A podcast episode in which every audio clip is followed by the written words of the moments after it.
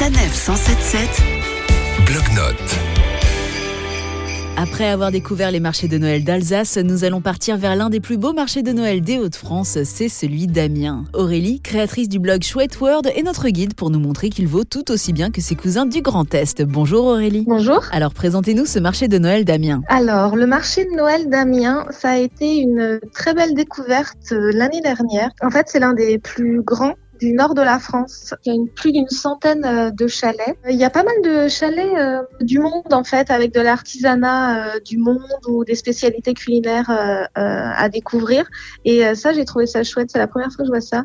Par exemple, il y avait un stand canadien où on a retrouvé euh, le sirop d'érable qu'on avait ramené nous-mêmes de notre voyage. Donc, on a refait le plein là-bas. Et on découvre quoi d'autre sur ce marché de Noël? Il y a aussi plein d'espaces de jeux pour les enfants. Euh, il y a des manèges, euh, le traîneau du Père Noël, une patinoire, une grande roue. Enfin, c'est vraiment bien fait. Aurélie, il y a également une spécialité culinaire à ne pas manquer quand on vient à Amiens. Exactement, les macarons d'Amiens que j'ai découvert euh, là-bas. Il y a une boutique au centre-ville euh, plutôt réputée, la boutique Jean Trougnu. En fait, c'est une spécialité picarde, euh, mais qui n'a rien à voir avec les macarons que l'on connaît en fait. Ça ressemble plus à des amarettis par exemple ou des petits sablés. Vous voyez au niveau de la texture, c'est à base d'amandes et de miel. C'est vraiment délicieux. Enfin, ça ressemble à rien que je connaissais avant. Après avoir mangé des macarons et parcouru le marché de Noël, qu'est-ce qu'on peut faire? Alors après, on ne loupe surtout pas la cathédrale.